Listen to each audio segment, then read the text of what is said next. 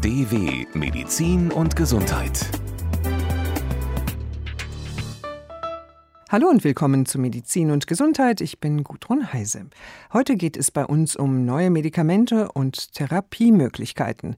Das Narkosemittel Ketamin kann es Alkoholikern dabei helfen, von der Droge wegzukommen? Die Studie spricht dafür, dass man Ketamin dann einsetzen kann, wenn man ein spezielles psychologisches Training macht. Also man sieht Alkohol und Alkoholhinweisreize.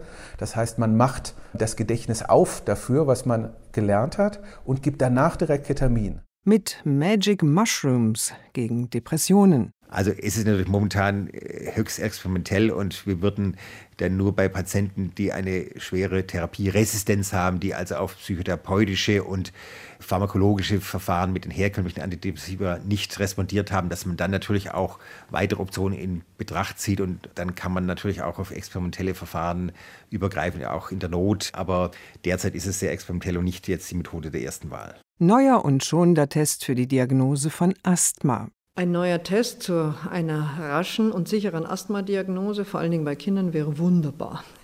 Wenn man einfach so einen Fingerpicks machen könnte und mit ein paar Bluttropfen sagen könntest, du bist jetzt derjenige, der das chronische Asthma kriegt und du bist es nicht, das wäre für uns ein Riesenfortschritt. Und Masernviren. Es gibt sie schon viel länger als angenommen.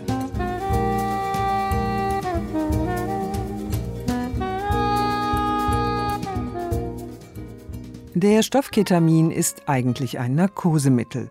Als solches setzen Mediziner es in der Anästhesie und in der Schmerzbehandlung ein. Aber Ketamin wird weltweit auch als Rauschmittel verwendet. Aber die Droge hat noch eine weitere Wirkung. Wissenschaftler haben herausgefunden, dass Ketamin gegen Alkoholsucht hilft. Es ist also gewissermaßen eine Droge gegen eine Droge, nämlich Alkohol. In Deutschland gelten immerhin rund 1,3 Millionen Menschen als alkoholabhängig abhängig. Ein zu viel der Volksdroge kann unsere Gesundheit massiv schädigen. Welche Rolle könnte Ketamin bei der Behandlung von Alkoholikern spielen? Yvonne Meyer ist dieser Frage nachgegangen. Es gibt kaum eine Feier ohne Alkohol. Das gehört bei uns in Deutschland einfach dazu. Was viele aber nicht wissen, das kann der Einstieg in die Alkoholsucht sein. Und zwar nicht unbedingt, weil der Alkohol so toll ist, sondern weil er mit einer schönen Feier, einer schönen Erinnerung verknüpft ist, sagt der Suchtforscher Falk Kiefer vom Zentralinstitut für seelische Gesundheit in Mannheim. Suchtmittel führen dazu, dass Dinge, die mit ihrem Konsum zusammenhängen, ganz attraktiv werden, ganz aufgewertet werden, dass man immer mehr Lust hat zu den Dingen, die mit dem Suchtmittelkonsum einhergehen. Und das wird in der Regel über Jahre gelernt und es ist unglaublich schwierig, diese Verknüpfung von Entspannung, Vergnügen und Freundschaften wieder zu entkoppeln von dem Alkoholkonsum. Das dauert lange und muss langfristig umgelernt werden. Da könnte ein neuer Wirkstoff helfen. Ketamin heißt der. Er wird schon lange verwendet, zum Beispiel bei Vollnarkosen, aber seit neuestem auch, um Depressionen zu behandeln. Forscher aus Großbritannien haben nun eine kleine Pilotstudie gemacht, die die Wirkung von Ketamin bei Alkohol testen sollte. Die Idee, der Stoff könnte vielleicht das Suchtgedächtnis beeinflussen. Denn jedes Mal, wenn man positive Erfahrungen mit dem Rauschmittel macht, wird das Belohnungssystem im Gehirn aktiviert und die Sucht dadurch verfestigt. Suchtforscher Falk Kiefer das Gedächtnis ist nicht, wie man früher dachte, so ein Tresor, wo immer was Neues hineingelegt wird, sondern im Gedächtnis ist es so, dass die Tresortür immer aufgeht, wenn eine neue verbundene Information geliefert wird und dann gemeinsam das Neue abgespeichert wird mit dem Alten. Und das bedeutet, dass das Alte auch immer verändert wird, sobald es erinnert wird. Das positive Gefühl des Rausches auf der Feier wird also zu einer Erinnerung im Gedächtnis. Und wenn die wieder abgerufen wird, wird sie nicht nur einfach hervorgeholt, sondern auch aktiv verändert und neu abgespeichert. Hier soll nun das Ketamin aushelfen. Falk Kiefer. Wenn man nun diese Tresortür aufmacht mit einer Suchterinnerung und dann mit Ketamin verhindert, dass das gemeinsam wieder abgespeichert werden kann, dann ist auch ein Teil dieser alten Erinnerung verloren gegangen. Dabei wird ein wichtiger Rezeptor im Gehirn blockiert, so kann die Erinnerung nicht im gewohnten Maß abgespeichert werden.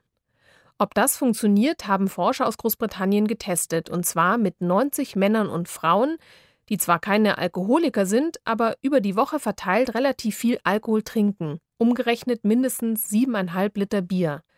Für den Versuch haben sie aber keinen Alkohol getrunken, sondern es wurde getestet, ob ihr Verlangen nach Alkohol steigt, wenn sie Bilder von Bier oder anderen alkoholischen Getränken sehen. Die Testgruppe bekam dann, nachdem sie sich die Bilder angeschaut hat, den Wirkstoff Ketamin gespritzt. Das Ergebnis? Der Drang, Bier zu trinken, habe sich, zumindest nach Aussage der Teilnehmenden, stark verringert. Wichtig aber wäre, dass so ein Medikament nicht für sich allein steht, sagt der Suchtforscher. Die Studie spricht dafür, dass man Ketamin dann einsetzen kann, wenn man spezielles psychologisches Training macht. Also man sieht Alkohol und Alkoholhinweisreize.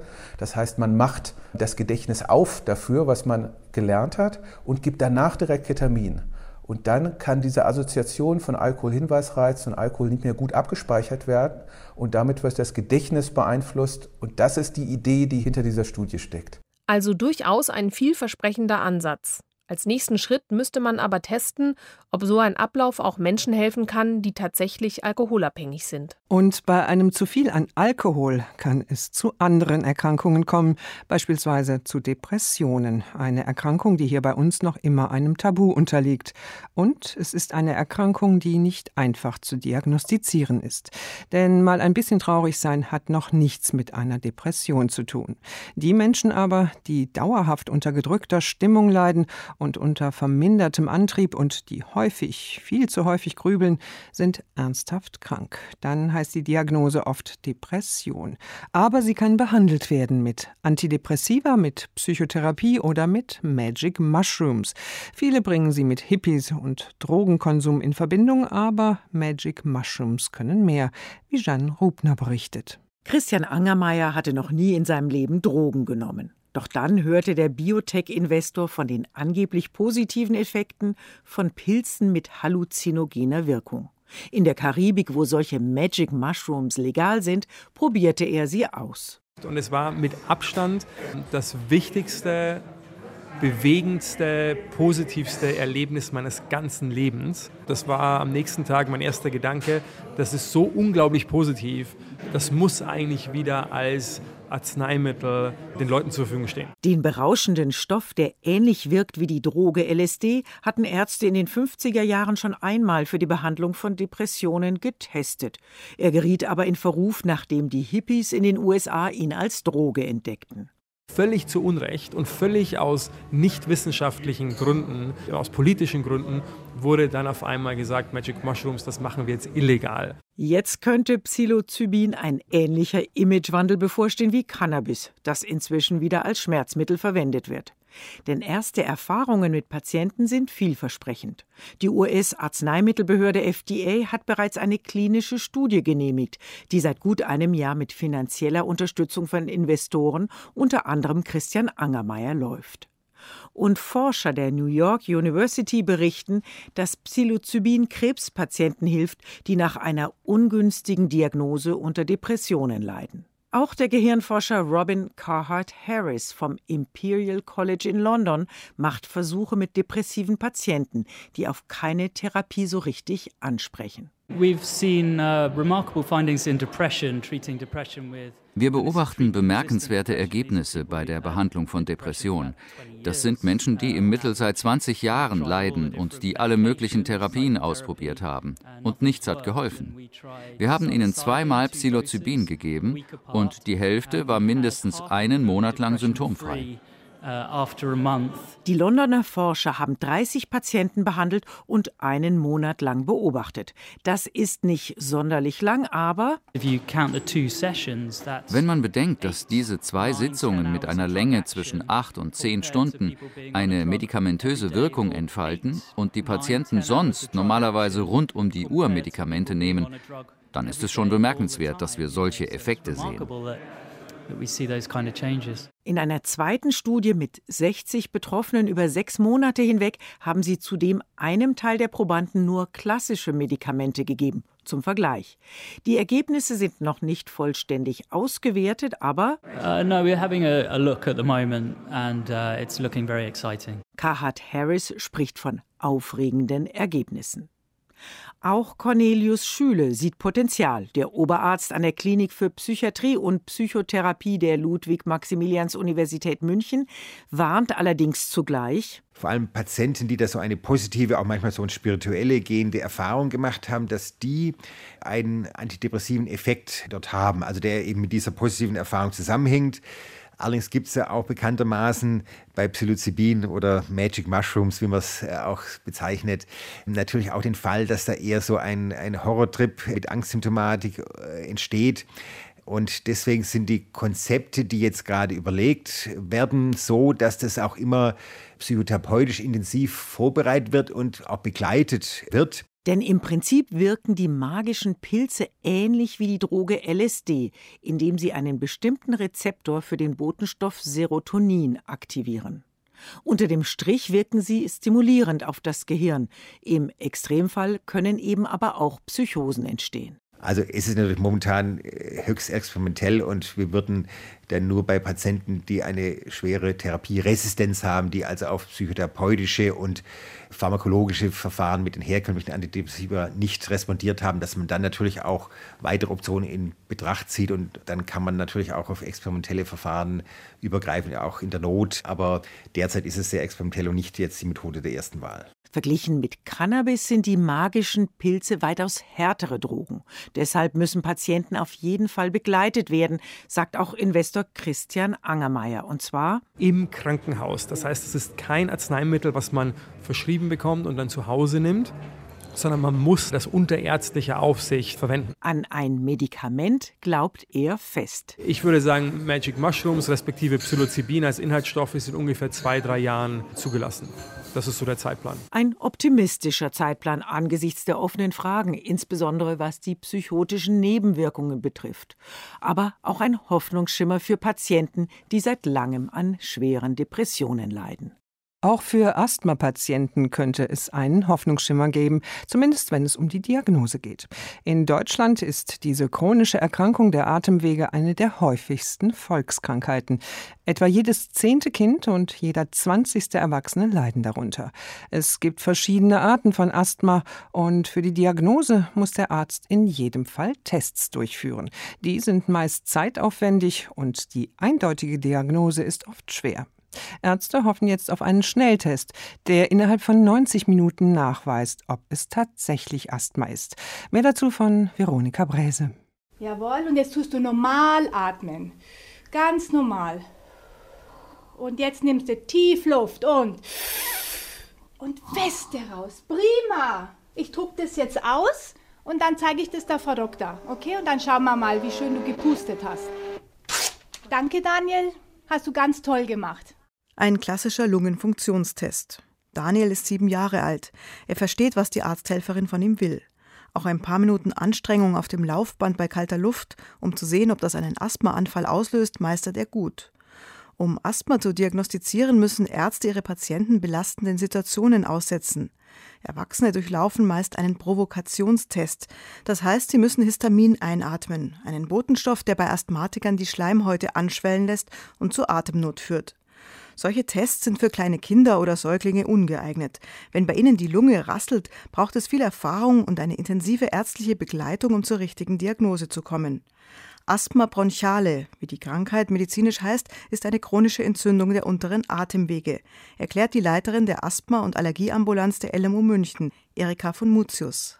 Ein neuer Test zu einer raschen und sicheren Asthma-Diagnose, vor allen Dingen bei Kindern, wäre wunderbar wenn man einfach so einen Fingerpieks machen könnte und mit ein paar Bluttropfen sagen könntest, du bist jetzt derjenige, der das chronische Asthma kriegt und du bist es nicht, das wäre für uns ein Riesenfortschritt. Bisher lässt sich im Blut nur feststellen, ob jemand Allergien hat. Solche Allergien können allergisches Asthma auslösen. Aber nicht jeder, der Allergien hat und hustet, leidet gleich an Asthma. Ideal wäre also ein Test, der zu einem eindeutigen Ergebnis kommt. Forscher in den USA suchen nach Biomarkern im Blut, die Asthma anzeigen könnten. Wissenschaftler am Fraunhofer Institut in Lübeck konzentrieren sich auf die Immunzellen im Blut. Denn schon länger ist bekannt, dass sich bestimmte Immunzellen unterschiedlich bewegen, je nachdem, ob jemand krank ist oder nicht.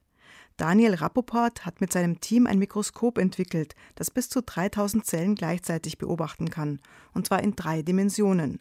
Das ist der eigentliche Clou. Wir können die Zellen also in 3D verfolgen und diese 3D-Pfade enthalten sehr viel mehr Informationen und auch die natürlicheren, echteren Informationen, so wie die Zellen sich wirklich im Körper bewegen, im Vergleich zu irgendwelchen anderen Verfahren, die nur zwei Dimensionen aufzeichnen.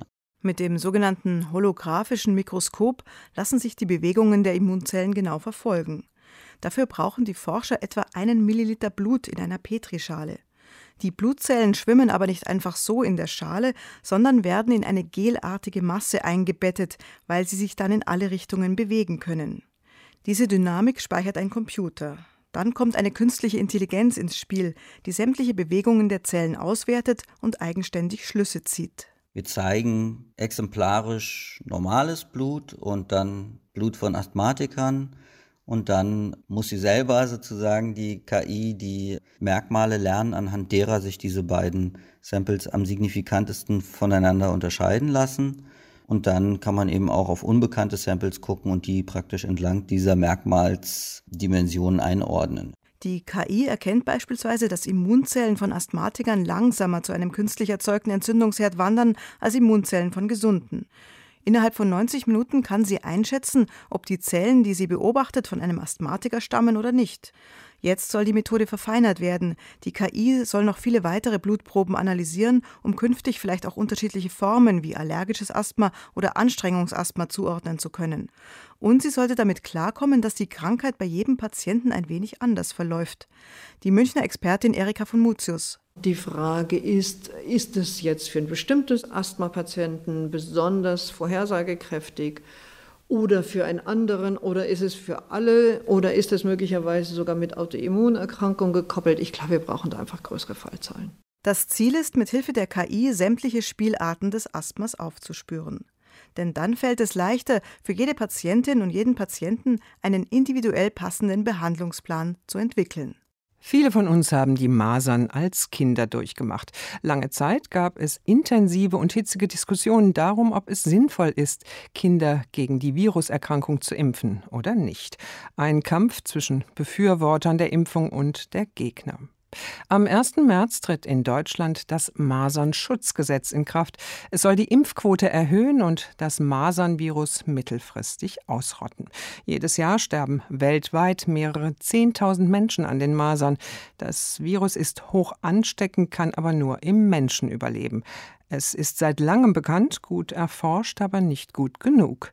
Bisher gingen die Forscher davon aus, dass es das Masernvirus seit dem Mittelalter gibt. Aber Wissenschaftler haben jetzt gezeigt, dass das gefährliche Virus offenbar schon in der Antike sein Unwesen getrieben hat. Daniela Remus. Das Masernvirus muss deutlich älter sein als bisher angenommen. Zu dieser Erkenntnis sind Wissenschaftlerinnen und Wissenschaftler vom Robert Koch Institut RKI in Berlin gekommen. Und zwar mit Hilfe komplizierter Analysen und Berechnungen. Um das zu berechnen, benutzt man sogenannte molekulare Uhren. Erklärt Ariane Düx. Sie ist wissenschaftliche Mitarbeiterin am RKI. Das sind Methoden, wo man sich Genome von Viren, die über ein bestimmtes Zeitfenster gesammelt wurden, anschaut. Und dann guckt man sich quasi an, wie sich im Laufe der Zeit das Genom verändert hat. Und anhand dessen kann man eine Evolutionsrate berechnen und die kann man dann auf die Vergangenheit extrapolieren und so den Zeitpunkt bestimmen, wann dieser letzte gemeinsame Vorfahre gelebt hat. Grob vereinfacht gesagt haben die Forscherinnen und Forscher die Anzahl der Erbgutveränderungen im Masernvirus gezählt und dadurch errechnet, wann der Erreger entstanden ist. Denn schon lange ist bekannt, dass das Rinderpestvirus und die Masern eng miteinander verwandt sind. Sie müssen einen gemeinsamen Vorfahren gehabt haben, einen Erreger, der nur bei Rindern vorgekommen ist. Das zeigt sich daran, dass ein Teil ihres Virenerbguts identisch ist. Die anderen Gensequenzen, die sich voneinander unterscheiden, geben Auskunft über das evolutionäre Alter des Virenstamms, sagt die Evolutionsbiologin Ariane Düx weil ja die Genome zu verschiedenen Zeitpunkten gesammelt wurden und dann kann man sehen, ah, in diesen so und so vielen Jahren hat sich so viel verändert und dann in den nächsten fünf Jahren hat sich nochmal so viel verändert. Das kann man sich ungefähr so vorstellen wie das Zählen der Jahresringe bei den Bäumen. Wir nennen das messbare Evolution. Wir können zeitlich bestimmen, wann und was sich im Erbgut verändert hat. Sebastian Calvignac Spencer ist Evolutionsbiologe am RKI.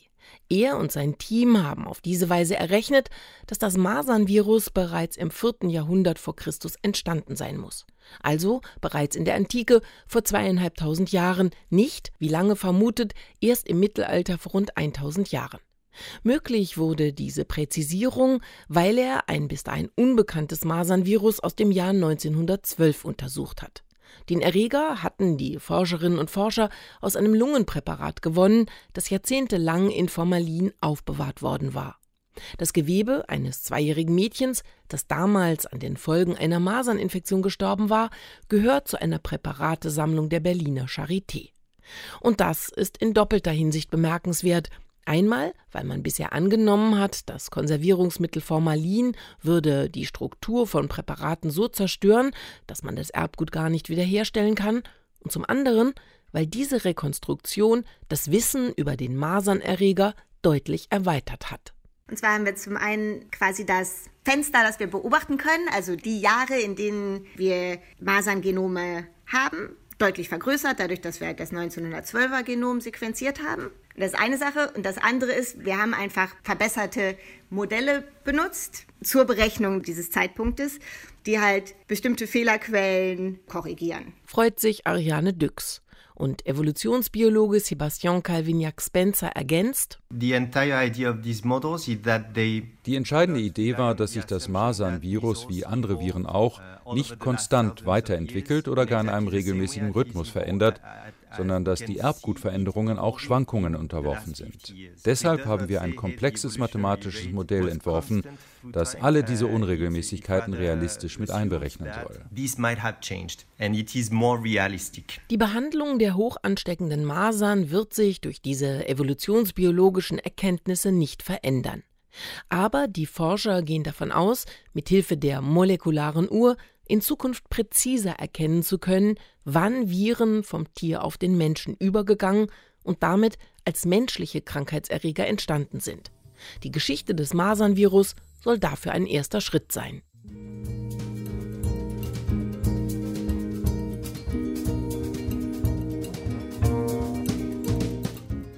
Das war's aus Medizin und Gesundheit. Mehr Informationen finden Sie auf unserer Webseite unter dw.com/wissenschaft, in unserem Fernsehmagazin Fit und Gesund, auf unserer englischen Seite dw.com/scitech und in unserer englischen Sendung Spectrum. Ich bin Gudrun Heise, danke fürs Zuhören und bis bald.